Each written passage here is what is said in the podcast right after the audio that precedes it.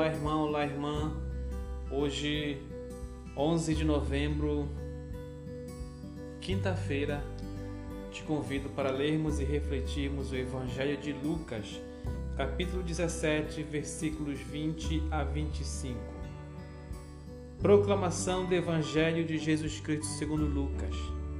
Naquele tempo, os fariseus perguntaram a Jesus sobre o momento em que chegaria o reino de Deus. Jesus respondeu: O reino de Deus não vem ostensivamente, nem se poderá dizer está aqui ou está ali, porque o reino de Deus está entre vós. Jesus disse aos discípulos: Dias virão em que desejareis ver um só dia do Filho do Homem e não podereis ver. As pessoas vos dirão: Ele está ali, ou Ele está aqui. Não deveis ir nem correr atrás, pois como o relâmpago brilha de um lado até o outro do céu, assim também será o Filho do Homem no seu dia. Antes, porém, ele deverá sofrer muito e ser rejeitado por esta geração. Bom, meu irmão e minha irmã, nós temos neste Evangelho de Lucas uma revelação de Jesus Cristo sobre o reino de Deus, sobre a manifestação do reino de Deus.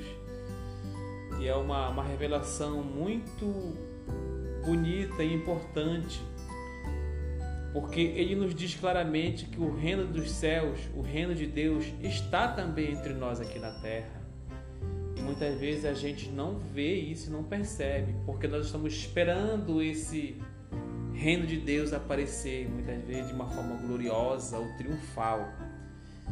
E o reino de Deus às vezes já está entre nós, já está na nossa casa, já está na nossa família, já está no nosso lar. A gente que não consegue perceber isso. Era o que eu falava numa, num outro podcast nosso, que muitas vezes a gente não para para agradecer as maravilhas e as graças de Deus nas nossas vidas. E muitas vezes nós já estamos vivendo no reino de Deus, nós já, já temos o reino de Deus entre nós, dentro do nosso lar, dentro muitas vezes da nossa comunidade, do nosso seio familiar, das nossas relações sociais. E é preciso ter um pouco de sabedoria, de sapiência para perceber isso porque quando, quando eu começar a perceber que o reino de Deus está entre nós, é hora de louvar a Deus e agradecer também. Esse mundo não é também só de desgraça, só de pecado, só de destruição, de tristeza e de, de trevas. É preciso também encontrar neste mundo um paraíso, o nosso pequeno paraíso, um pouco, um pouco do céu e se nós não encontrarmos, vamos também correr atrás para construirmos isso. Não podemos nos desanimar diante das dores do dia a dia. As dores acontecem, acontecem sim, porque nós somos de carne. Nós somos seres humanos falhos. Nós falhamos, nós erramos, somos imperfeitos. Mas não é porque nós vivemos, vivemos nessas condições que nós deixaremos de louvar ou deixaremos de desejar ou de construir o reino de Deus. E principalmente, como Jesus nos falou, de perceber o reino de Deus.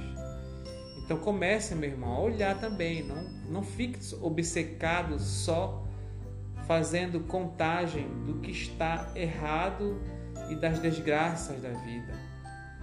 Vocês já perceberam que tem pessoas, muitas vezes, quando você fala, e aí, meu irmão, tudo bem? As pessoas vêm logo enumerando o que não está bem, as dificuldades, os problemas, as dores. Faz uma contagem, uma lista de que, para ela provar que não está bem. Mas entre uma dor e outra, nós temos também as alegrias, as graças e os pequenos milagres do dia a dia. Por que também não chamar atenção para isso? Por que também não agradecer a Deus por isso? Muitas vezes as dores nos servem para nos fortalecer e também para que nós possamos compreender as maravilhas do nosso dia a dia, de Deus. Então vamos começar a fazer o exercício de olhar se eu já não tenho um pouco do reino de Deus na minha vida, no meu dia a dia, na minha família. E se eu tiver, cuidar e zelar disso. Se eu não tiver, por que não construir, não lutar para ter na minha vida um pouco do reino de Deus, para que eu possa viver plenamente aqui na terra à luz do Evangelho, para que no final eu possa realmente ser glorificado e viver eternamente no reino de Deus que nos espera. Mas é preciso também construir esse reino aqui na terra. Então não acredite, meu irmão, que a nossa, nossa vida seja só desgraça, que não é. Existe também aqui na terra coisas boas. Existe aqui na terra paraísos. Nosso coração, no nosso interior, paraíso também terrestre. Existem as graças de Deus e os milagres. Vamos começar a olhar para a bondade, para a beleza de Deus diante de nós e agradecer por isso. Porque Deus também espera e gosta da nossa gratidão. Louvado seja nosso Senhor Jesus Cristo.